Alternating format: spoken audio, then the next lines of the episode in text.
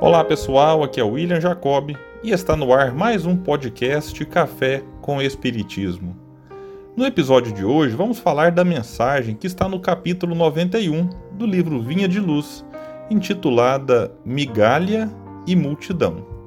Nela, o benfeitor Emmanuel comenta a seguinte passagem que está no Evangelho de Mateus, capítulo 14, versículo 19, que diz: e, tendo mandado que a multidão se assentasse sobre a relva, tomou os cinco pães e os dois peixes, e erguendo os olhos ao céu, os abençoou, e partindo os pães, deu aos discípulos, e os discípulos à multidão. Vejamos agora o que Emmanuel nos fala a respeito.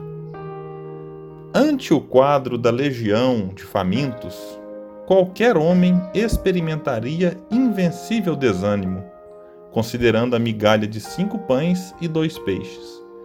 Mas Jesus emprega o imenso poder da bondade e consegue alimentar a todos sobejamente. Observemos, contudo, que para isso toma os discípulos por intermediários. O ensinamento do Mestre, nesse passo do Evangelho, é altamente simbólico. Quem identifica a aluvião de males criados por nós mesmos pelos desvios da vontade, na sucessão de nossas existências sobre a terra, custa a crer na migalha de bem que possuímos em nós próprios. Aqui corrói a enfermidade, além surge o fracasso, acolá manifestam-se as pressões múltiplas do crime. Como atender às necessidades complexas? Muitos aprendizes recuam ante a extensão da tarefa. Entretanto, se o servidor fiel caminha para o Senhor, a migalha de suas luzes é imediatamente suprida pelo milagre da multiplicação, de vez que Jesus, considerando a oferta espontânea, abençoar-lhe ao patrimônio pequenino, permitindo-lhe nutrir verdadeiras multidões de necessitados. A massa de nossas imperfeições ainda é inaquilatável em toda parte há moléstias, deficiências, ruínas. É imprescindível, no entanto, não duvidar de nossas possibilidades mínimas do bem.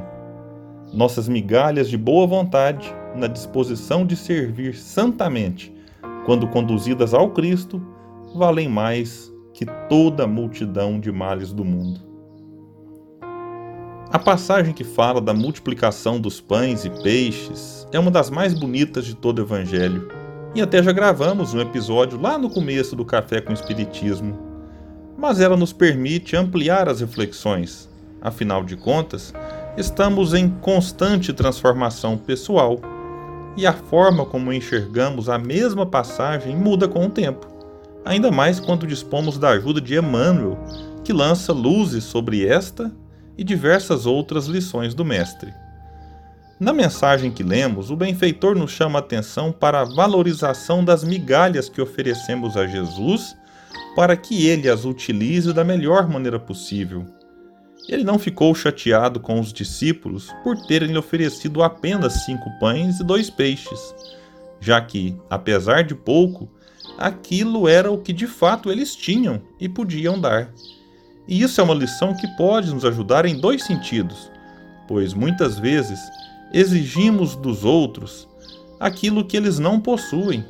Queremos o perdão quando o outro não consegue oferecer. Imploramos a paz que o outro não carrega em si. Exigimos um modelo de conduta alheia que não é possível naquele momento. Enfim, queremos que os outros sejam o que não são e ofereçam o que não têm. Num sentido um pouco diferente, essa parte da passagem nos ajuda a aliviar parte da culpa que sentimos e carregamos quando não conseguimos atender às expectativas criadas pelos outros. E isso é muito sério, já que além de exigirmos algo que eles não podem ser e oferecer, precisamos lidar com a exigência da sociedade, da família e amigos que cobram um comportamento que não conseguimos atender, por diversos motivos.